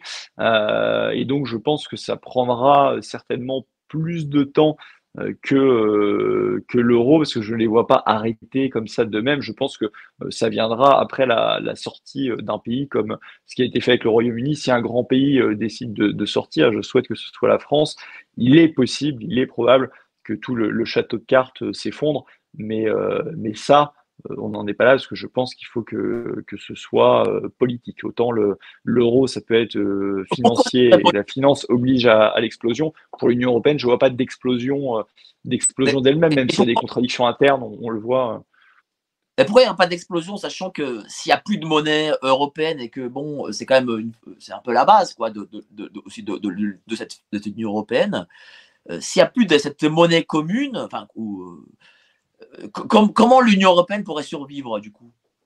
Bah, vous avez 19 pays dans la zone euro, vous en avez 27 dans l'Union européenne, donc on voit bien que l'Union européenne existe hors de, l'euro. Moi, je pense que l'Union européenne, à regret, hein, continuerait d'exister euh, malgré une explosion de, l'euro. Donc je pense que c'est un autre combat, et effectivement, l'euro est nuisible, mais l'Union européenne aussi est nuisible de par ses traités, même s'il n'y avait pas euh, l'euro. Donc c'est un autre combat.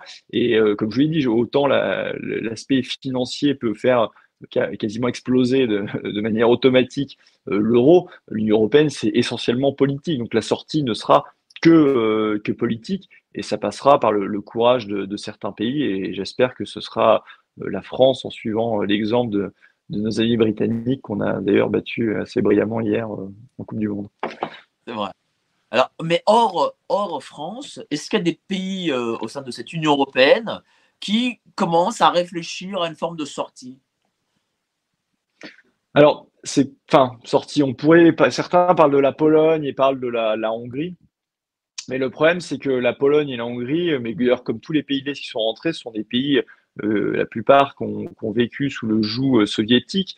Donc, ils savent ce que c'est que la perte de la, de la souveraineté et ils sont très euh, attachés à leur souveraineté. Donc, toutes les décisions, justement, supranationales de l'Union européenne ou qu'on leur impose, ça ne leur plaît pas beaucoup. Mais le problème, c'est qu'ils ne sont pas rentrés euh, dans l'Union européenne, contrairement à ce qu'on nous dit euh, pour les valeurs et, pour euh, quand on sort la flûte et qu'on nous explique que ce serait beau, ce serait les valeurs de l'Union européenne. Ces pays-là sont rentrés essentiellement pour toucher les fonds de l'Union européenne. Et un pays comme la Pologne touche près de 12 milliards d'euros par an et la Hongrie touche aussi plusieurs milliards d'euros de la part de l'Union européenne. Et donc, tant que le robinet va couler vis-à-vis de ces pays-là, ils vont rester. Et vous voyez très bien le, le jeu d'Orban quand il bloque l'aide à l'Ukraine, même s'ils vont essayer de, de, de contourner d'une autre façon en mettant des aides nationales euh, déguisées euh, sous, sous, couleur de drapeau de l'Union européenne. Bon, déjà, le budget de l'Union européenne, c'est que l'argent des États. Mais en fait, quel était le calcul d'Orban en faisant ça? Il disait, euh, comme ils me bloquent les fonds du plan de relance de l'Union européenne, moi, je vais leur bloquer leur aide à l'Ukraine et en fait, je vais céder qu'à partir du moment où ils céderont pour me donner les fonds. Donc, on voit bien que ce soit la Pologne ou la Hongrie, ils sont là, ils sont là essentiellement pour les fonds européens et je, je ne les vois pas sortir tant que l'argent euh, coulera à flot. Si l'Union européenne commence à, à arrêter justement en disant ils ne respectent pas tel élément de politique, etc., qui ne nous plaît pas, ils arrêtent les fonds. Là, on peut imaginer une sortie de, ces pays-là de l'Union européenne, mais tant que l'argent va couler à flot, euh, ils, ne, bougeront pas. Mais il n'y a pas d'autres pays, peut-être, euh, je ne sais pas moi, les Danois, les Pays-Bas. Euh, par exemple, on a vu que les Danois ont, mis en place leur propre politique d'immigration. Donc, ils ont un peu essayé de contourner. Alors, ils n'ont pas, ils pas contourné. Ça, c'est un, mythe. C'est-à-dire qu'au moment de, de, la ratification de Maastricht puis d'Amsterdam, avant la signature du traité, ils avaient fait ce qu'on appelle un opt-out juridiquement, vous avez le droit de le faire, c'est-à-dire que vous vous mettez d'accord sur le traité pour dire bah, cette partie-là ne s'applique pas au Danemark. Mais ils savent que ça, c'était avant. Il n'y a jamais, c'est avant la négociation et ça a été signé comme ça. Il n'y a jamais eu de possibilité, c'est là tout le mensonge de, Jean-Luc Mélenchon sur la désobéissance, il n'y a jamais de possibilité d'opt-out après, parce que ça a déjà été signé, ratifié. Et donc, ils l'ont fait effectivement en amont, comme le Royaume-Uni avait fait aussi un opt-out sur la question de l'euro quand il y avait le traité de Maastricht, à la base, tout le monde devait adopter l'euro. Bah, le Royaume-Uni avait fait un opt-out avant la signature du traité pour dire moi, je, ne prendrai pas l'euro. C'est exactement la même chose. Et donc, le Danemark, non, moi, je, ne les vois pas sortir. Honnêtement, euh, je, pense que le, seul pays euh, à court terme, parce que je pense que c'est tant que l'argent coule à flot, encore une fois, euh, je ne vois pas un bénéficiaire net sortir. En revanche, les, contributeurs nets, normalement, s'ils étaient rationnels, auraient intérêt à sortir, et au premier rang desquels la France. Et donc, c'est-à-dire que je pense qu'une euh, coalition souverainiste devrait arriver au pouvoir avec, encore une fois, cette idée euh, euh, qui paraît intelligente à la fois dans l'absolu et tactiquement du référendum sur l'appartenance à, l'UE. Et ça, je pense que c'est un, salut, une porte de, sortie possible parce que je suis persuadé que si on avait ce référendum sur l'appartenance à l'UE et donc un vrai débat derrière, je suis persuadé qu'on le, qu'on le gagnerait. Mais comment vous expliquez justement, parce que vous avez parlé de coalition euh, souverainiste, comment vous expliquez qu'électoralement, euh, euh, le souverainisme, ça ne rapporte pas tant que ça en fait On a vu M. Dupont-Aignan que vous avez soutenu, qui a fait, je crois, 3 ou 4% et ça ne va pas au-delà malheureusement.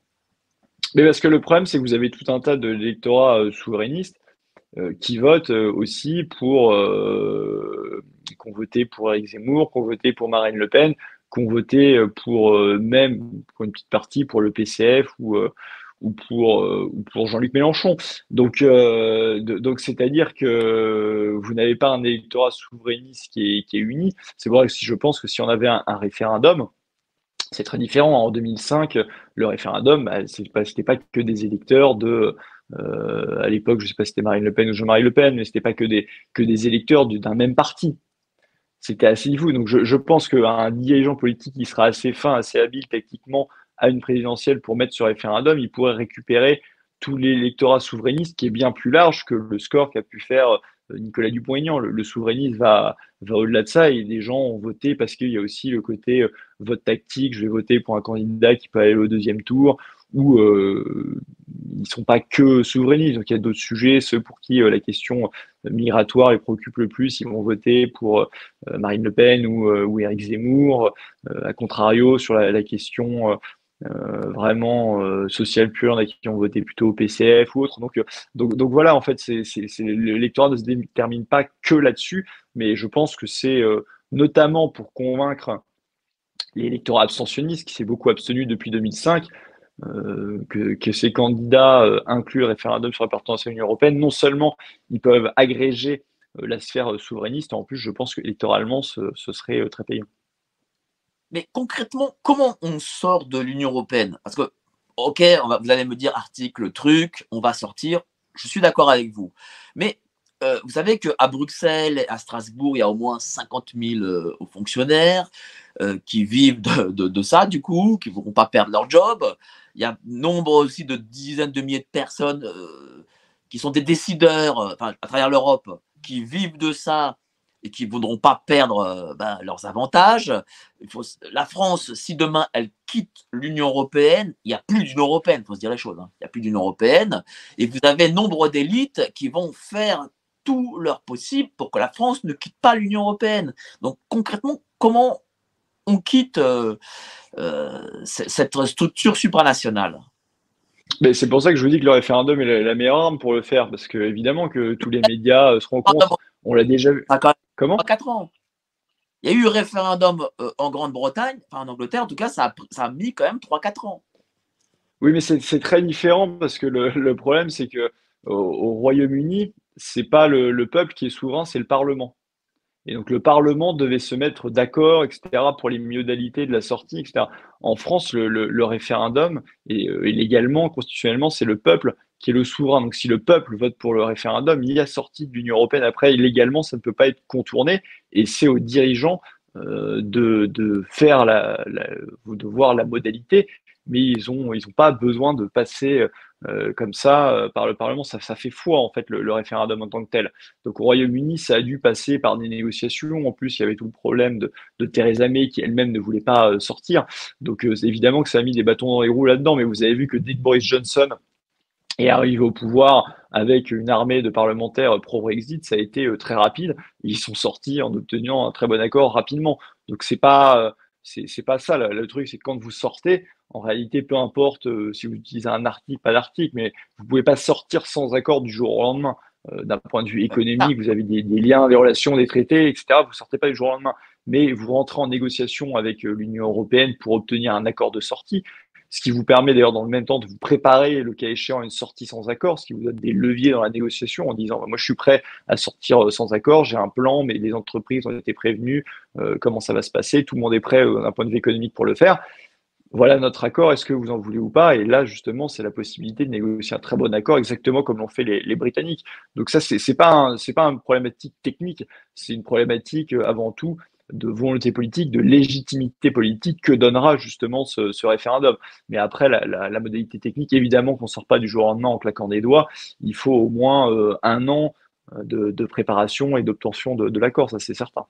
Mais même quand vous sortez, d'ailleurs, vous savez que d'un point de vue juridique, quand vous sortez le, le, le, lendemain, vous sortez juridiquement, c'est exactement la même chose. C'est après à vous de ce que font d'ailleurs en partie les Britanniques, de nettoyer votre législation du droit européen. Parce que quand vous sortez, c'est exactement le même droit, sauf que la différence, c'est que vous pouvez après nettoyer le, le droit et faire le droit national comme vous l'entendez. Après, euh, il peut y avoir un référendum, mais le référendum peut ne pas être euh, respecté. Rappelez-vous 2005, et même très récemment, euh, le référendum qu'il y a eu pour l'aéroport Notre-Dame-des-Landes. Alors c'est différent, Notre-Dame-des-Landes, c'est pas un référendum national, donc il n'est pas régi par les règles de la Constitution. En, revanche, c'est un très bon point, parce que c'est un point qu'on fait souvent valoir, le référendum de 2005. Euh, légalement, en France, on ne peut pas ne pas appliquer un référendum. Et donc le référendum de 2005, qu'est-ce qui s'est passé? Ils ont appliqué le résultat du référendum, c'était le, le, référendum sur le traité constitutionnel européen. Donc, comme ils ont fait pour le contourner, ils ont mis le traité constitutionnel européen à la benne, donc ils ont appliqué le résultat du référendum, sauf qu'ils sont ressortis en proposant un nouveau traité qui était quasiment la même chose. Ils ont juste changé un petit peu l'ordre, etc., qui était traité de Lisbonne et qu'ils ont fait euh, voter par le Congrès. Mais ça, ils ont pu le faire parce que c'était un référendum sur un nouveau traité. C'est pour ça qu'il ne faut pas de référendum sur un nouveau traité ou de référendum sur l'Union européenne en général. Il faut un référendum sur l'appartenance à l'Union européenne. Et si vous avez un référendum sur l'appartenance à l'Union européenne, Là, c'est binaire, c'est oui ou non. Et si les Français votent pour la sortie, c'est pas comme un nouveau traité. Vous pouvez pas le mettre de côté, on refait un référendum. C'est-à-dire que légalement, constitutionnellement, ça ne peut pas être contourné. C'est pour ça que le référendum qu'il doit y avoir sur l'Union européenne, c'est un référendum sur l'appartenance et pas un autre. Un autre référendum, ça serait de l'enfumage et effectivement, ça pourrait être contourné et vous avez, vous avez raison là-dessus. C'est pour ça qu'il est essentiel que ce s'en soit un sur, sur l'appartenance. Est-ce qu'aujourd'hui, vous avez euh, une certitude que euh, les Français voteraient pour la sortie, enfin pour la, ou la non-appartenance à l'Union européenne, sachant que euh, les populations âgées euh, françaises sont très favorables euh, à l'Union européenne parce que on leur a dit, voilà, vous comprenez, votre patrimoine en euros, si on sort de l'Union européenne, eh ben, il va fondre comme neige au soleil, et ce sont eux qui votent. Alors que les jeunes qui sont que je, remarque que les jeunes quand même sont contre cette Union européenne, bah, eux ne votent pas pour le coup. Donc du coup, est-ce que vous pensez que euh, euh, vous que le, référendum serait gagné? Oui, je pense qu'il serait gagné. Déjà, pour les personnes âgées, le, leur, leur, leur, patrimoine est en train de fondre maintenant avec l'inflation provoquée par la politique monétaire de, l'Union européenne, donc ils pourraient les, remercier pour ça. Et surtout, je pense que la, grande différence par rapport à une élection présidentielle dont je parlais, c'est que vous avez un vrai débat concret précis sur l'Union européenne. Et ça, ça change tout parce que vous pouvez justement retourner l'opinion qui a été biberonnée par des années de propagande. on peut prendre l'exemple de 2005. Hein. Les premiers sondages fin 2004, avant la campagne, donnaient le oui vainqueur à 69%. Sauf qu'entre-temps, vous savez ce qui s'est passé, il y a eu une très belle campagne, campagne d'arguments, de débat, et le non a gagné à 55%. Au Royaume-Uni, un an avant le référendum sur euh, le Brexit, avant la campagne, le Remain, le maintien dans l'Union européenne, est donné vainqueur à 66%. Il y a eu une campagne, une très belle campagne de, nos amis euh, Brexiteurs. Évidemment, je salue euh, Richard Tiss, Nigel Farage et nos, amis euh, ex-Brexit Party et maintenant Reform UK, ils ont fait cette belle campagne et ils ont gagné une finée à 52-48%. Donc je suis persuadé que si on avait ce référendum demain en France, avec le débat qui va, quand bien même, comme en 2005, tous les médias feraient la campagne évidemment pour le maintien, je pense qu'il n'y aurait pas un média mainstream qui ferait campagne pour le, le Frexit je suis à peu près sûr qu'avec une, campagne, ça, forcerait en plus les, gens à sortir du bois, ceux qui sont dans, dans l'ambiguïté. Je suis persuadé que nous le, gagnerions exactement comme nous avons gagné 2005 et exactement comme nos amis britanniques ont gagné cette bataille du, Brexit. Mais euh, comment je ne connais pas très bien Nigel Farage. Comment euh, il a réussi à prendre cette, ce, leadership, à devenir quelqu'un de, national euh, en Grande-Bretagne? Bah, il, a, il a fait euh, justement campagne toute sa vie pour l'obtention de, ce référendum. Il avait lancé, bah, comme on l'a fait d'ailleurs nous, vous savez, une grande pétition que, que je vous invite à, signer hein, sur référendum ue.org qui demande justement à ce que le, peuple français euh, obtienne ce référendum sur l'appartenance à, l'UE. Eh bien, Nigel Farage, il, a fait ça. Il s'est présenté aux élections européennes sur cette question. Après, le système britannique, une proportionnelle aussi comme en France, mais avec beaucoup moins de seuils, donc il a pu rentrer au Parlement européen. Il a fait, il a fait cette pétition qui a obtenu beaucoup de signatures, il commençait à peser de plus en plus.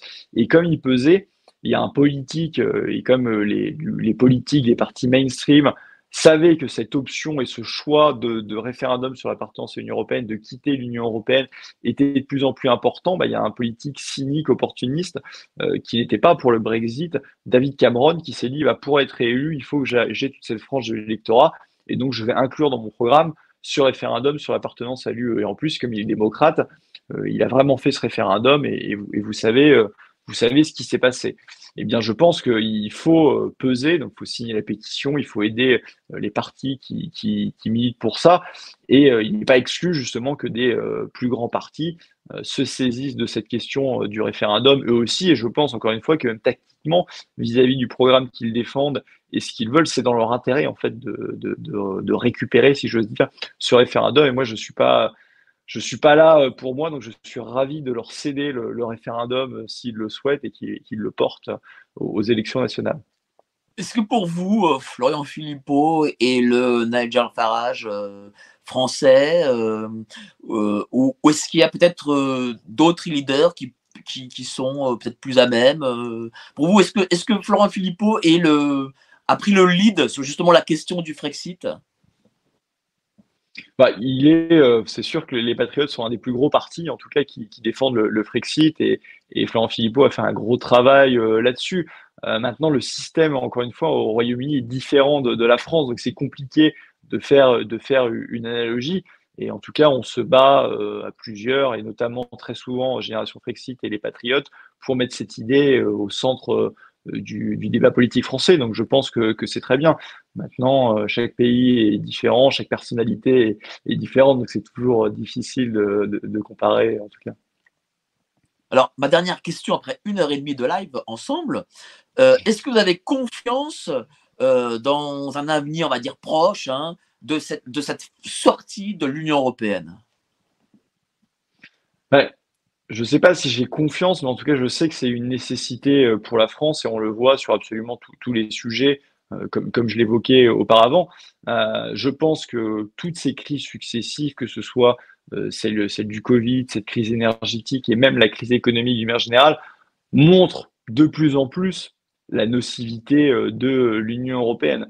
Je pense que les gens ont compris que quelque chose ne tournait pas rond et il y a juste en fait à faire ce lien avec euh, la, nocivité de, l'Union européenne et ils le verront d'eux-mêmes. maintenant, pour accélérer ce, processus, encore une fois, depuis la création de, Génération Frexit en, 2020, nous militons pour pour le rassemblement des souverainistes et qu'il soit le, plus large possible pour justement pouvoir peser et, et imposer nos, thématiques. Et donc, je, renouvelle, euh, comme, euh, comme on a commencé à l'initier d'ailleurs avec, avec Florent Philippot et Nicolas Dupont-Aignan, mais je pense qu'il faudrait une union encore plus large. Je renouvelle cet appel à une union euh, des souverainistes parce que c'est pas une question de défendre sa chapelle ou autre, il en va de, de l'avenir de la France et malheureusement, l'avenir de la France en restant dans l'Union européenne est bien sombre. Et, quand on est gaulliste, notamment comme comme c'est mon cas, on inspire, on aspire évidemment à une, à une France libre et indépendante et finalement un modèle qui est complètement opposé à celui de, l'Union européenne que l'on subit euh, tous les jours. Merci beaucoup, cher euh, Charles-Henri Gallois, pas de Gallois, hein, que je ne me trompe pas. Ça fait une heure et demie euh, formidable, il y a eu beaucoup de monde. Merci à vous d'avoir été si nombreux. Tous une excellente soirée et au prochain live. merci à vous tous.